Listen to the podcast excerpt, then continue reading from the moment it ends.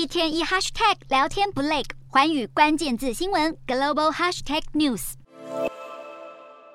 战机起飞逼近海峡中线，甚至闯入我国防空识别区，这样的情况如今越来越频繁上演。对此，美国白宫国家安全会议发言人科比二十九号表示，中国的军事行动导致台海局势升级，并试图建立一种新常态，美方不会接受，并将实施演习来推动局势回稳。不过，这一番话引来中国不满，外交部发言人赵立坚反呛，试图改变台海现状的是美国和台湾分裂势力，不是中国。赵立坚强调，美国如果真的寻求局势回稳，就应该立即回到一个中国原则和中美三个联合公报规定上，不要向台独分裂势力。发出任何错误信号。不过，随着台海紧张局势升温，法国情资新闻网站情报在线揭露，中国政府正在为进犯台湾做准备，并且已经指派海外情报网打探。如果北京攻击台湾，外国政府会有什么反应？以及如果美军协防台湾，盟友是否给予支持？情报在线写道，中国正试图给解放军时间完成对台行动的准备工作，并最大化利用美国众议院议长佩洛西访台后的频繁军演。这些军演的目的是为了一步步让人民与金融市场做好准备，面对军事攻击带来的冲击，也希望把台湾作为习近平第三任期内的大胜利。不管如何，台海动荡局势势必会持续。